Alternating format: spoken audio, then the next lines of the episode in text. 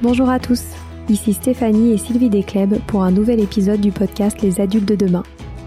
Les adultes de demain, c'est une conversation autour de l'éducation et la parentalité.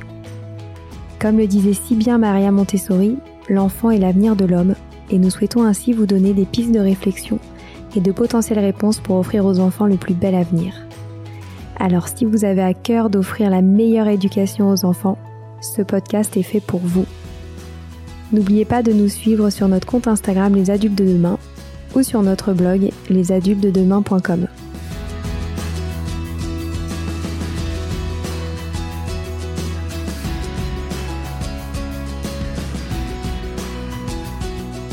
Bonjour à tous. On vous présente une invitée en or aujourd'hui. Il s'agit de Francine Dries. Francine est devenue une spécialiste du brain gym, la gymnastique du cerveau pour faciliter l'apprentissage, diminuer l'anxiété, redonner confiance en soi, etc. Pour les enfants, mais les adultes également. On a dévoré son livre Brain Gym Bouger pour apprendre aux éditions Hachette, qui intègre des exercices et des mouvements pour aider les enfants à développer leur potentiel, stimuler leur cerveau et leur donner confiance. Pendant cet entretien, nous avons parlé de son parcours, des bienfaits de cette méthode et de son travail pendant trois ans dans une école primaire. Vous l'aurez compris, cet épisode est passionnant. Je vous souhaite une très bonne écoute.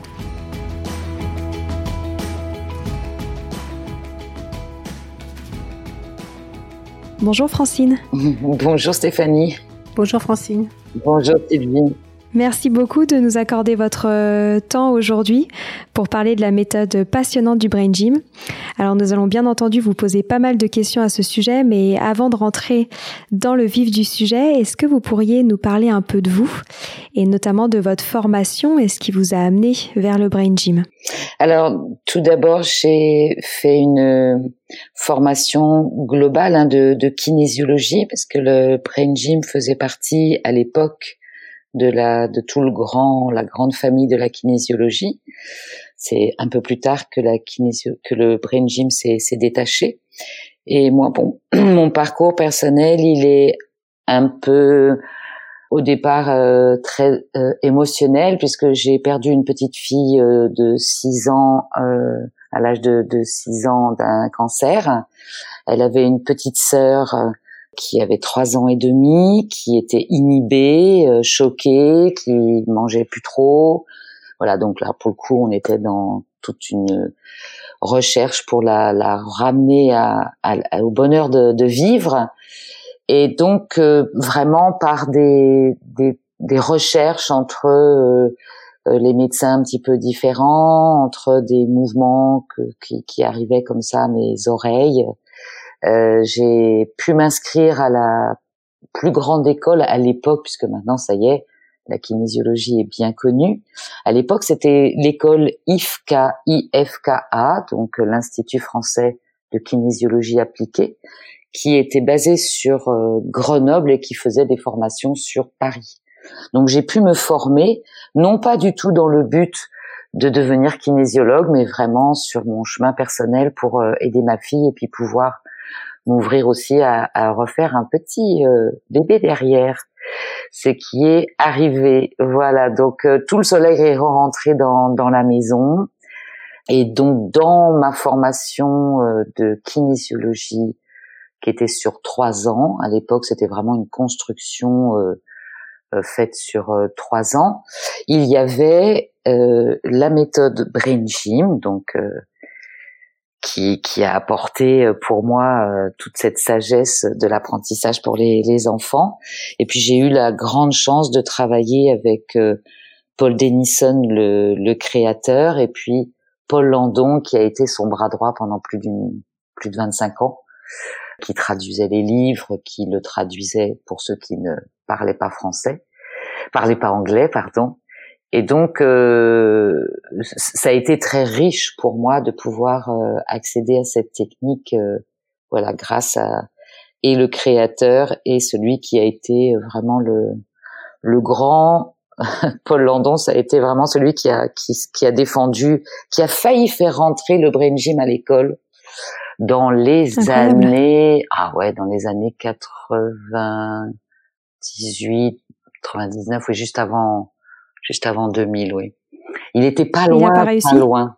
Non, parce que vraiment le brain gym était encore trop dans les mémoires associées à la kinésiologie. Et à cette époque, la kinésiologie avait un petit peu des problèmes d'éthique. Il a fallu bien clarifier ce qu'on faisait avec un test musculaire. D'autres, euh, certaines personnes en, ont un peu abusé, hein, puisqu'on teste uniquement le stress de la personne. On teste pas si si on va bien, on va pas, si on divorce, si on divorce pas, si on peut manger ça ou pas. Il y a eu pas mal de, comme un petit peu dans toutes les découvertes, hein, on va toucher un peu les limites, je pense, de, de, de ces découvertes. Alors du coup, le brain gym était trop associé, trop collé à ce qui se passait à l'époque, ce qu'on disait de la kinésiologie, ce qui a fait que euh, il était mais vraiment à deux doigts. Il faisait partie de la Fédé. Il était à deux doigts de de le faire rentrer dans l'éducation nationale. Voilà, ce qui s'est pas fait, mais bon. Incroyable. Voilà, qui s'est bien bien démocratisé euh, depuis. Oui.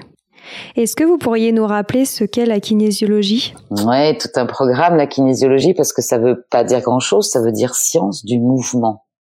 Donc euh, c'est l'idée qu'on dialogue avec le corps par le test musculaire.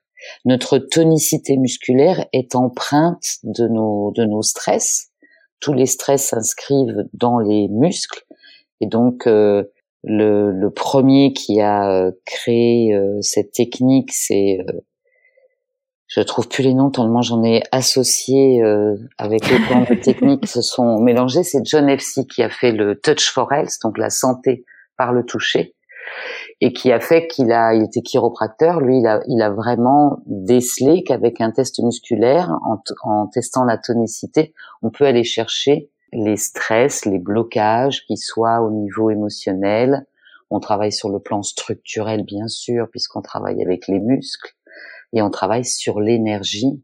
Donc, il y a à la fois des techniques euh, euh, tout à fait empreintes au yoga, ou tout, tout plein de corrections qui sont vraiment très occidentales et puis on se base beaucoup sur la médecine chinoise.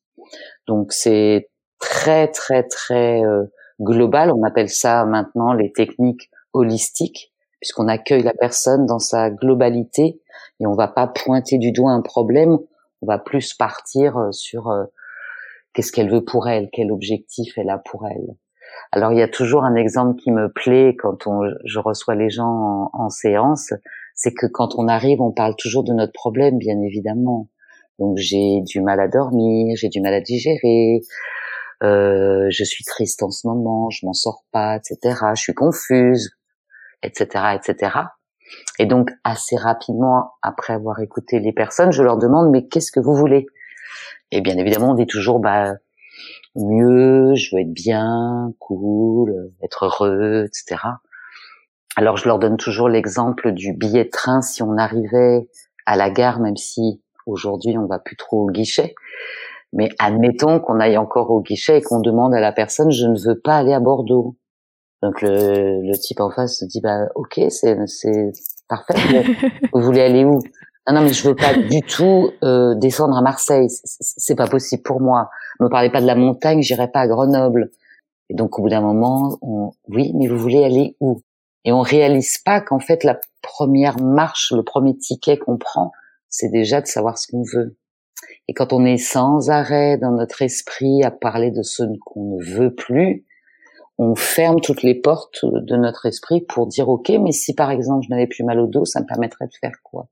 Et donc le corps voilà va va fonctionner comme ça beaucoup avec un objectif et nous on va partir avec des tests musculaires pour aller retirer les blocages pour laisser passer l'énergie pour effectivement se se remettre en mouvement pour ce qu'on veut. C'est super intéressant. Voilà, si été à peu près claire, parce qu'on pourrait en parler des heures. C'est super clair. et vous êtes spécialisé notamment dans le oui, pardon, allez-y. Oui, je veux juste vraiment insister, puisqu'on va beaucoup parler ensuite du brain gym, je veux vraiment insister sur le fait que la kinésiologie regroupe plein, plein, plein de techniques. Alors le touch for parce que ça a été l'origine, le 3 en 1 parce qu'on va chercher beaucoup de blocages et même repartir un petit peu dans le temps pour voir où est-ce que ça s'est inscrit en nous. Mais le brain gym s'est vraiment détaché pour former et créer l'éducation kinesthésique. Voilà, pour aller vraiment chercher, euh, voilà, pour je, je, veux vraiment le préciser parce que ça a été tellement le, le le souhait de, de Denison que voilà, je veux insister pour vraiment respecter son, son cheminement. Et super intéressant, merci beaucoup. Et je, je, me, je voulais aussi savoir quelque chose par rapport à votre parcours, c'est que vous êtes euh, rapidement spécialisé dans le suivi euh, d'enfants et d'adolescents. Mm. Et j'aurais aimé savoir pourquoi. Alors bien, bien évidemment de mon parcours, hein, puisque c'était ma démarche au départ, c'était de ne travailler qu'avec les enfants puisque je m'étais tellement émerveillée de voir que ma petite puce revenait à la vie, que j'avais pu moi-même euh, refaire un bébé. J'ai eu un petit garçon euh, quelques années plus tard. Pour les accompagner, en fait, hein, ma fille commençait à arriver à 8-10 ans. Euh, j'avais vraiment envie d'accompagner mes enfants dans... Je sentais bien que les blocages d'un enfant qu'on dit apprentissage scolaire euh, se logeaient bien ailleurs que dans euh, oh il est doué pour les maths, euh, oh il est doué pour le dessin, euh, il a du mal à écrire, du mal à lire. Je me suis assez assez rapidement rendu compte que les blocages étaient bien ailleurs que dans un fonctionnement purement où on, va même dire pendant un temps on disait même les petits garçons sont doués pour les les maths, les filles pour le français. Donc euh, voilà, tout ça m'a passionné pour accompagner mes enfants et puis en, en, accompagnant les enfants, en réalité, j'ai reçu les parents forcément. les enfants n'arrivaient pas tout seuls et ensuite, du coup, j'ai reçu euh, les adultes, les parents, etc. Mais ça a toujours été ma base, c'était d'accompagner les, les, enfants. Et puis, comme les miens grandissaient, bah, c'est fait comme euh, l'école de, de, Sylvie qui finalement a grandi avec ses enfants. Voilà, moi, ma passion, euh, c'est agrandi au fur et à mesure que mes enfants grandissaient jusqu'à pré-ado, ado. ado et je continue. je continue. Super. Alors maintenant, j'aimerais euh, que vous partagiez un peu plus votre expertise euh, autour du brain gym et que vous nous expliquiez euh, en quoi ça consiste. Ok, alors brain gym, on est d'accord, hein, gymnastique du cerveau. Denison a créé un, un ensemble de 21 mouvements et activités où on va, vous comprendrez mieux tout à l'heure quand on va partir un petit peu sur les, les fameuses trois, trois intelligences. Denison, il a été, euh, lui, euh, très... Euh, hum, ça a été très compliqué pour lui l'apprentissage. En plus, il avait des problèmes de vue. En plus, à l'époque, on avait des culots hein, sur nos verres. On n'avait pas les petites les petits verres qu'on fait maintenant. Donc, ça a été vraiment très très compliqué pour lui et il s'est rendu compte en grandissant que si il tordait un petit peu euh, tout ce qu'on lui proposait comme euh, comme technique ou comme approche, en fait, bah, le dyslexique est bien plus intelligent entre guillemets, grosse grosse guillemets, parce que le cerveau va chercher à contourner le schéma euh, classique. Et donc, il s'est rendu compte que tout ça avait à faire avec son cerveau, son corps, sa vision, et donc dans les années 60, il s'est il s'est voilà mis en recherche de, de techniques, il s'est vraiment spécialisé là-dedans. Mais le brain gym, faut vraiment comprendre que cette gymnastique du cerveau, elle est très très méthodique, elle est très structurée dans nos trois dimensions corporelles. Et donc, si je suis en accord entre mon corps et mon cerveau, tout, ce qui fonctionne, tout ce qui communique entre les deux, à chaque fois qu'on voit bien que quand on fait un mouvement, on sait très bien que c'est le cerveau qui l'a commandé. Et il est tellement plus rapide que nous, puisque au moment où je décide de me lever, lui, il a déjà tout mis en place au niveau des muscles concernés pour nous faire réaliser le fait de nous lever. C'est complètement fou hein, quand on y pense. On est assis, on dit tiens, je vais me lever. Mais le cerveau, lui, il a déjà commandé tous les muscles nécessaires au fait qu'on puisse se lever. Donc, lui, il est parti à l'envers. Il s'est dit, mais si on faisait des mouvements pour activer le cerveau, puisque le cerveau active notre corps. Donc, il a répertorié, euh, après ça a été une recherche sur plus de 20 ans, hein, mais il a répertorié vraiment plein d'exercices qui vont libérer les connexions qui se font sur nos trois dimensions.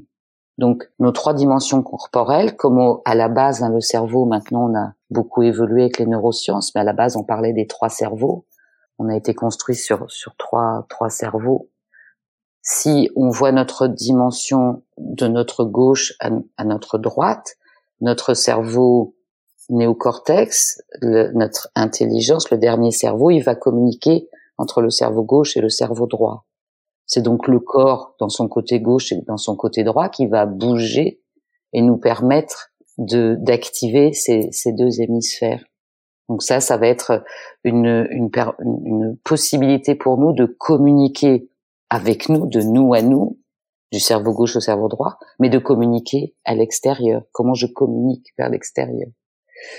Ensuite, on a la dimension haut-bas entre notre tête et notre corps.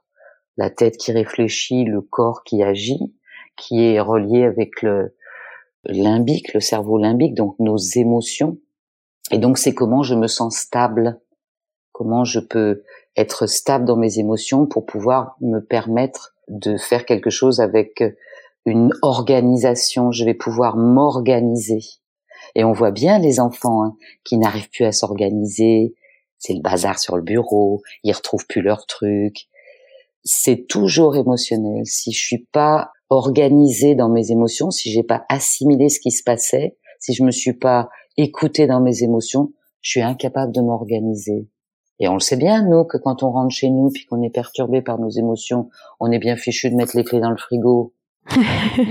on sait très bien que les clés ne se rangent pas dans le frigo.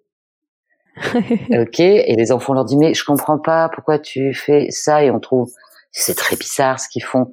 C'est pas bizarre, c'est juste que c'est pas rangé.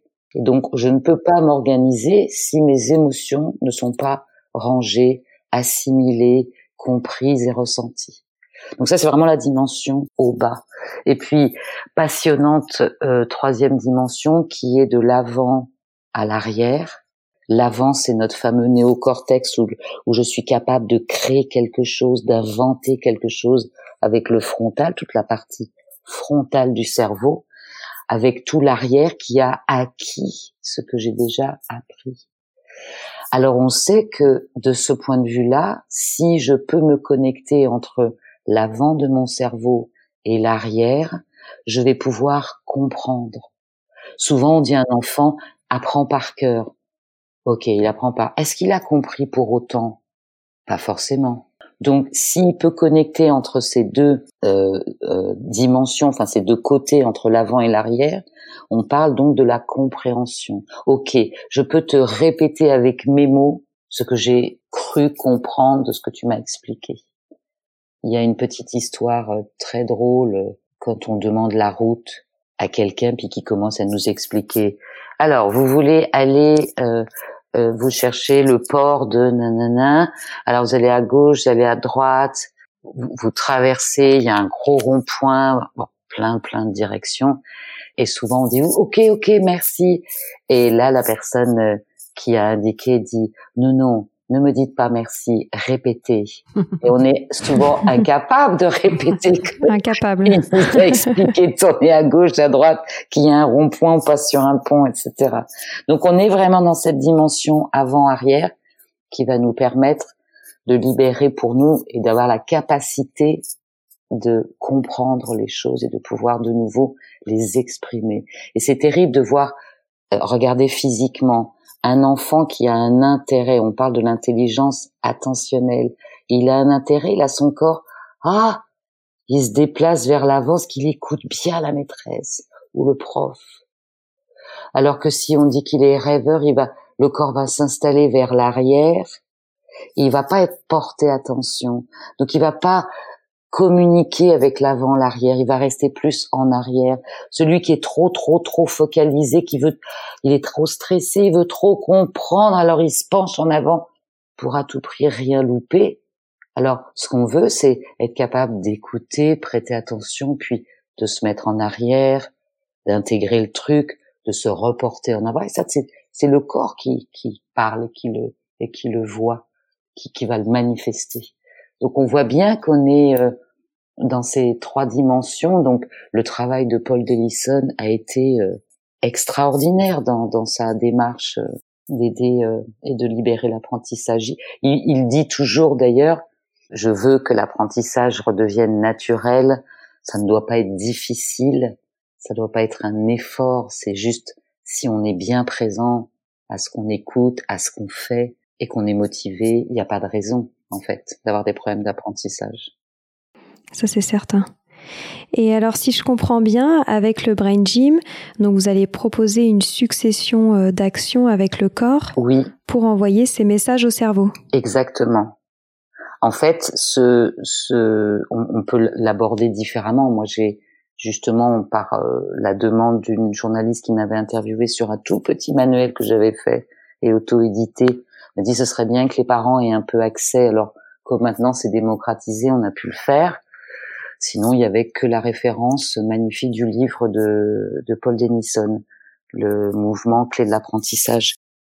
Alors, l'idée, c'est soit on, on sait qu'on travaille de manière globale, hein, toujours dans la même, le même esprit, et on va proposer plusieurs exercices en alternant, bien sûr, des exercices qui vont être attachés pour la dimension au bas, qui vont être attachés pour la dimension avant-arrière, et de même pour gauche-droite.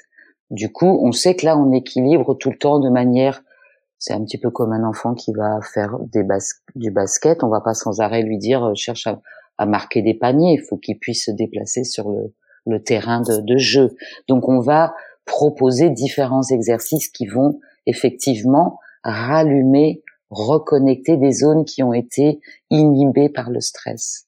Et puis il y a la partie vraiment professionnelle où celui qui va être euh, souvent kinésiologue hein, au départ, puisque ça vient de là, ou sinon on dit que c'est un praticien en éducation kinesthésique, va observer l'enfant dans son corps en le mettant déjà dans sa problématique. Il faut déjà qu'on le c'est un peu vache, mais qu'on le mette dans sa dans son stress entre guillemets, lui dire t'as des problèmes de lecture, bah vas-y lis. Et puis du coup on va observer comment son corps se comporte. Si c'est, il y a beaucoup les yeux aussi. Hein. Si ses yeux, vous savez quand les enfants ils se mettent sur le côté, puis en fait ils n'utilisent qu'un œil qui voit vraiment bien le le cahier ou le livre. Un enfant qui va se mettre complètement couché sur le côté, il s'appuie sur son coude. Voilà, donc toute la, la posture sera observée puisque dans le temps, on testait quel exercice il fallait donner. L'éducation kinesthésique a complètement retiré le test musculaire et est partie vraiment sur l'observation de l'enfant ou de l'adulte, hein, parce que c'est pas que pour les enfants, pour étudier sa posture et effectivement proposer une série d'exercices, sachant que c'est comme le brossage des dents, si on le fait qu'une fois tous les 15 jours, ça va pas suffire. D'accord. Le brain gym, c'est magique, mais c'est comme la douche, c'est comme les dents, c'est c'est tous les jours. Ça, c'est, je dis toujours, hein, ça marche à 100%. C'est juste, il faut le faire régulièrement. Il vaut mieux pas le faire longtemps, mais régulièrement. Et toujours dans le. Et il faut le faire euh, à quel euh, moment de la journée? Moi, je suis pas du tout restrictive puisque la politique, et c'est pas beau dire politique, la philosophie de Paul Denison est bien l'idée de, du jeu pour retrouver la motivation. On n'a jamais grondé un bébé pour qu'il apprenne à marcher à quatre pattes. Je crois pas. Je, je connais personne qui fait un truc pareil. On n'espère pas. On n'espère pas en tout cas.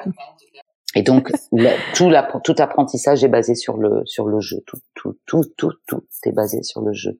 Donc l'idée euh, c'est moi je alors vous connaissez le, les familles. Hein. Il y en a qui partent tôt le matin, il y en a qui l'enfant rentre le midi, d'autres qui sont à la cantine. Donc moi je leur dis quel est le moment le plus approprié où tu penses que tu pourras faire les exercices avec un de tes parents?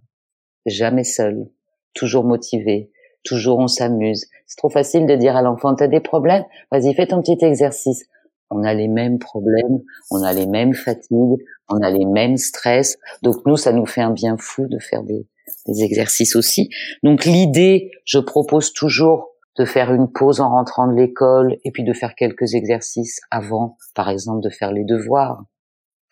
Mais du coup, on pourrait dire, tiens, j'associe encore ce truc avec les devoirs est-ce vraiment hein, bien amusant Donc, je laisse vraiment les parents dans leur organisation avec l'enfant faire euh, le, le, prendre le choix de, de l'horaire. Par contre, je, je, suis toujours, je, je lâche pas le truc. C'est pratiquement tous les jours. Sinon, ça sert à rien. Et les exercices, ils durent longtemps? Non, on les fait trois, quatre minutes. Donc on en propose trois. On en a pour dix minutes, un quart d'heure. Lavage de dents. Allez, pareil, j'exagère. Lavage de dents, on se lave pas les dents pendant un quart d'heure, mais voyez, dans l'idée, c'est c'est vraiment euh, c'est vraiment simple. Ils sont toujours ludiques. On peut le faire en musique. Euh, c'est sympa de le faire à plusieurs. Moi, je donne toujours mon exemple, euh, et c'est ce qui m'a fait d'ailleurs écrire le, le petit livre au départ. On a une maison qui a brûlé en 2006. Bon, tout va bien, on perd que les meubles, tout, tout super. Mais du coup, les enfants étaient très choqués. Mon fils était, euh, oui, il venait de rentrer au lycée. Il devait avoir 15 ou 16 ans, 15 ans. Et ma fille, alors remariage, donc ma petite belle fille euh, était au collège. Donc euh, on sèche, on est traumatisé, on a perdu toutes ses affaires, blablabla. Bla, bla, bla.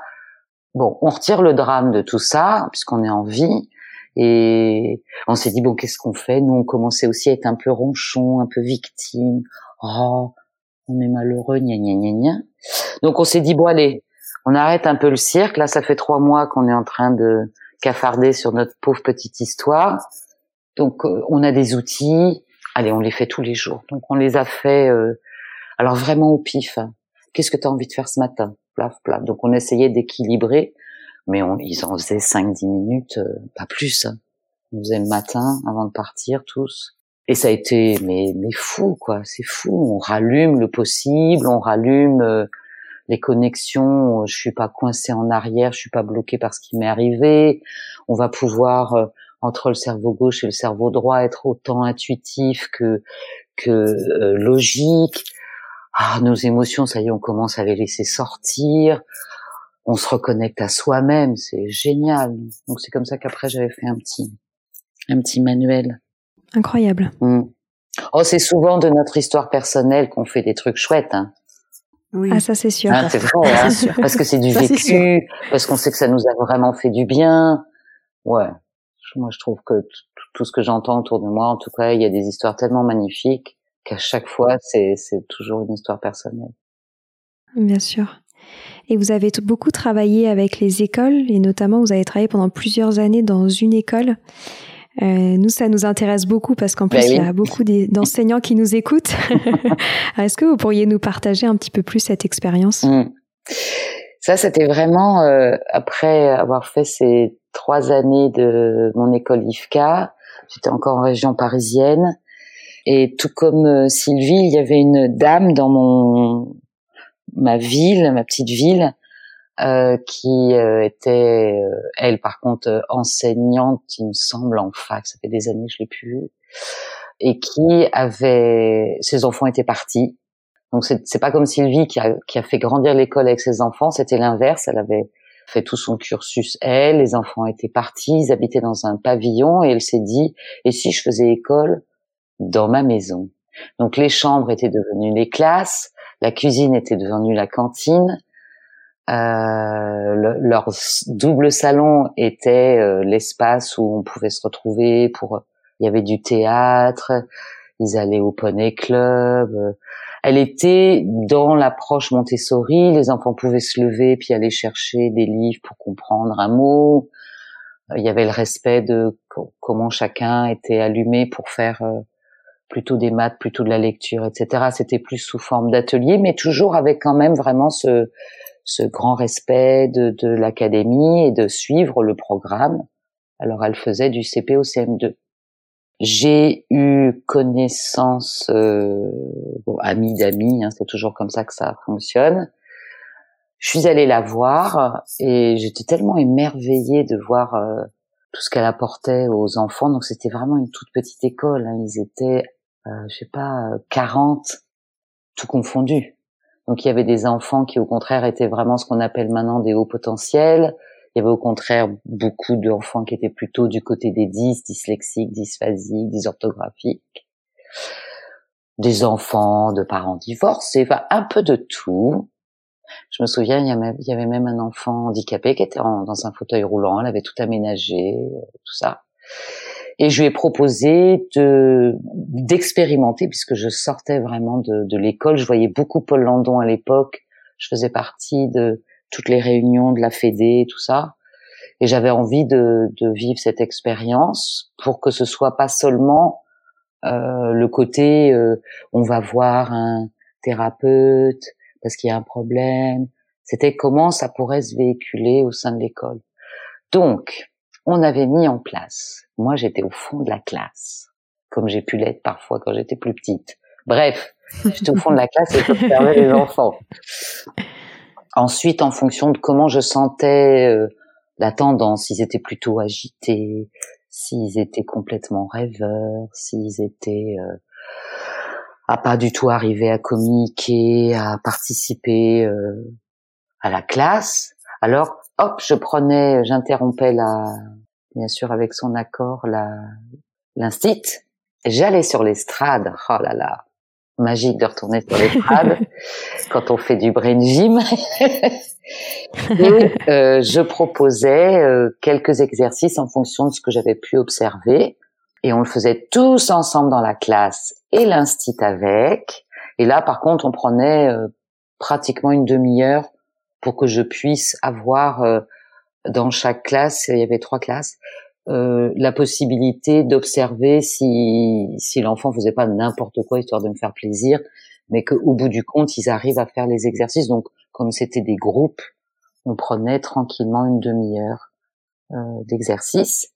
Ensuite, j'avais proposé de décliner des ateliers à huit élèves, où là, j'étais vraiment dans la correction de l'exercice, et puis j'écoutais un peu plus leurs euh, problématiques. Puis on déclinait sur quatre, où là c'était beaucoup plus personnel, individuel, que je regroupais par problématique. Des enfants qui n'arrivaient pas à s'exprimer, d'autres qui étaient très agités, d'autres qui n'arrivaient pas à dire ce qu'ils ressentaient, d'autres qui n'arrivaient pas à participer. Donc on était comme ça sur. Euh, et je l'ai fait pendant trois ans. Super. Voilà. Bon après j'ai divorcé, je suis partie, changer de région, mais j'aurais pu continuer très longtemps comme ça. C'était super. Justement, moi, j'ai connu euh, la méthode Brain Gym et, vous, grâce à une de nos enseignantes qui avait suivi une, une formation en Brain Gym et qui met ça en place dans son école à Monterland euh, tous les jours.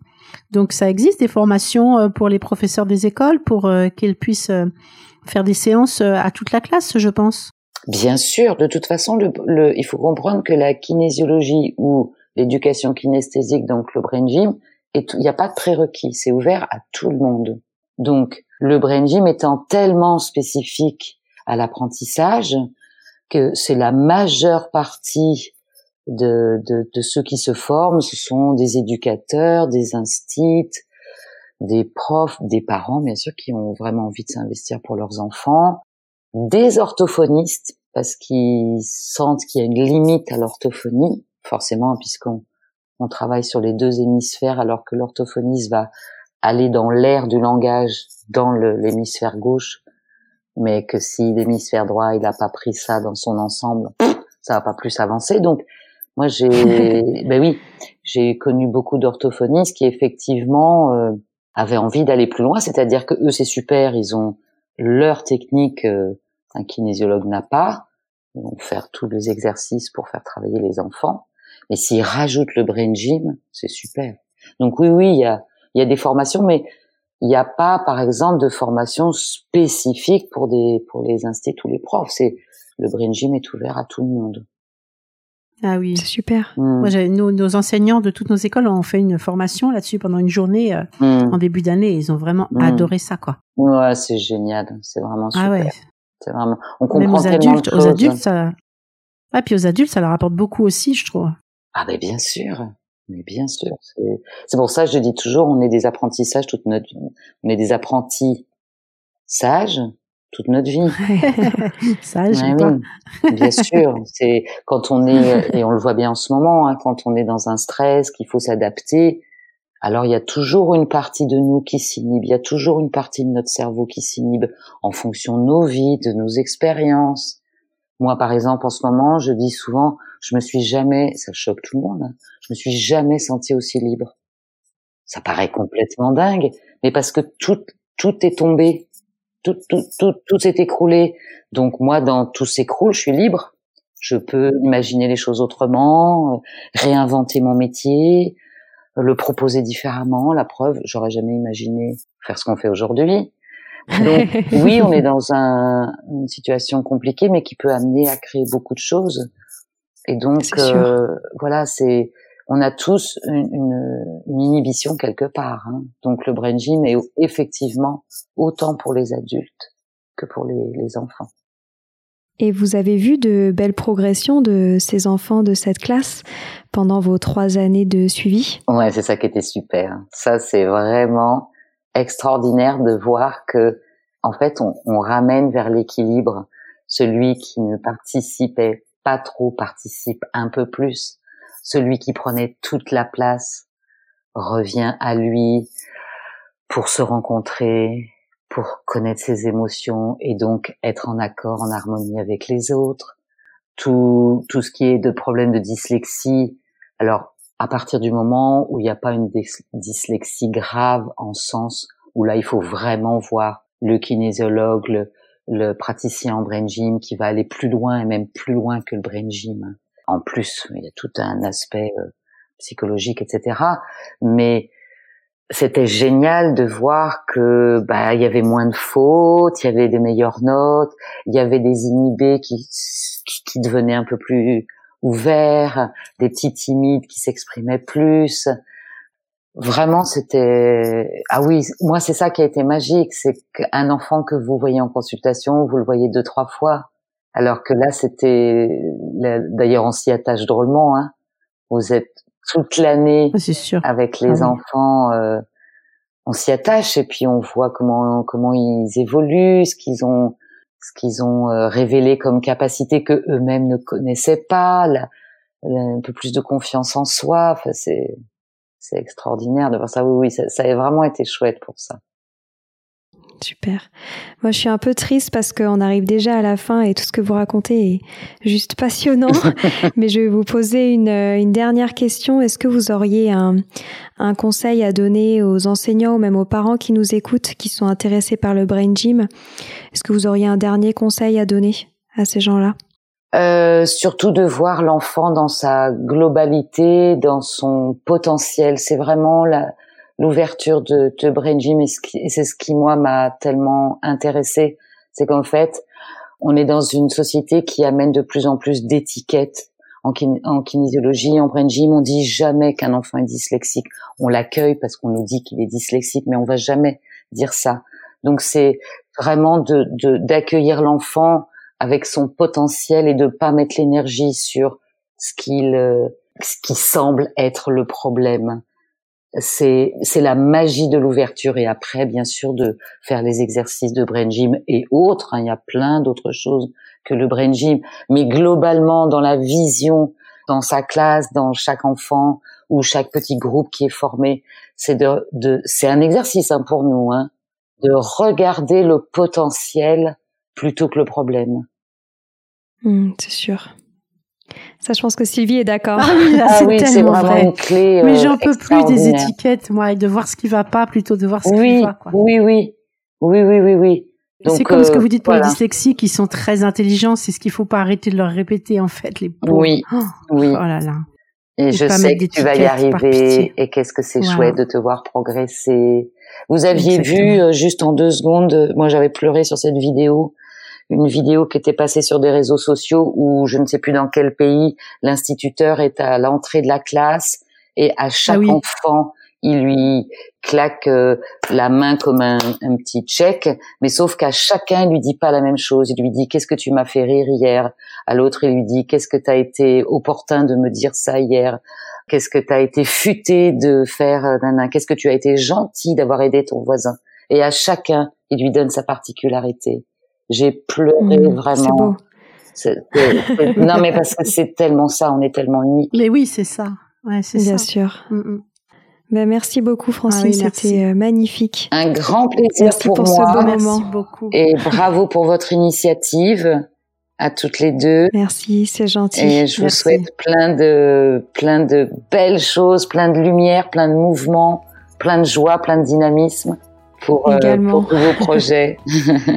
C'est sûr. Merci à beaucoup. aussi. Merci, beaucoup. Voilà, c'est fini pour aujourd'hui. On espère que cet épisode vous a plu.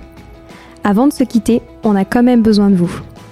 Si après avoir écouté cet exposé, vous ressortez avec plein d'idées pour apporter le meilleur aux enfants, n'oubliez pas de nous laisser 5 étoiles et un petit commentaire sur Apple Podcast, sur iTunes ou toute autre plateforme d'écoute de podcast. Cela nous aidera à mieux ressortir et surtout à nous motiver pour continuer cette aventure ensemble. Si vous avez des suggestions, des idées de thèmes, des questions à poser, n'hésitez pas à nous contacter sur les réseaux sociaux, Instagram ou LinkedIn, en tapant les adultes de demain. Nous serions ravis d'échanger avec vous.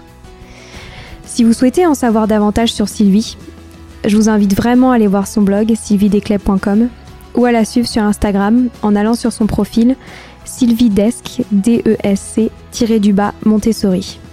Enfin, si vous souhaitez en savoir plus sur le calendrier des prochaines formations Montessori, rendez-vous sur www.apprendre-montessori.fr.